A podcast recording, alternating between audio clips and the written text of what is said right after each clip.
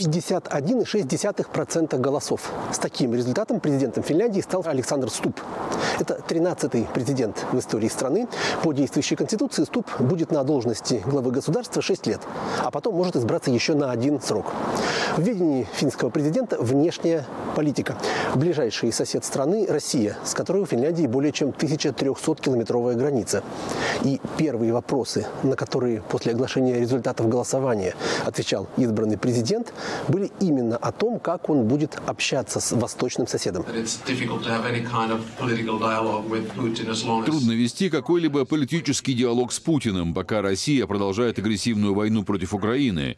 То есть в ближайшем будущем я не вижу возможности ни для какого общения с Путиным или с кем-то еще из российского политического руководства. Разумеется, все мы хотим найти путь к миру, но мне кажется, на данный момент этот путь проходит только через поле боя. На чем нам нужно сосредоточиться, так это на поддержке Украины, давать им деньги, боеприпасы, оружие и дорогу к членству в Евросоюз и НАТО. weapons and a road towards uh, EU and. 55-летний Александр Ступ говорит по-английски, он учился в США, по-немецки, по-французски и немного по-итальянски. Последнее время работал в Италии. Его родные языки по отцу шведский, по матери финский. Кстати, оба этих языка официальные языки Финляндии. Шведскоязычные живут здесь со времен Шведской империи.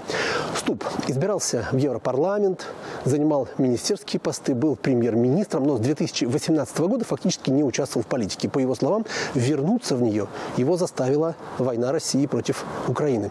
Очевидно, при Стубе Финляндия продолжит всяческую поддержку Украины. Граница с Россией, похоже, пока будет оставаться закрытой. И продолжится обсуждение вопроса, можно ли быть гражданином двух стран, имея в виду прежде всего россиян с финскими паспортами. Пока здешний закон это разрешает. Андрей Шилов, Хельсинки, Финляндия, специально для настоящего времени.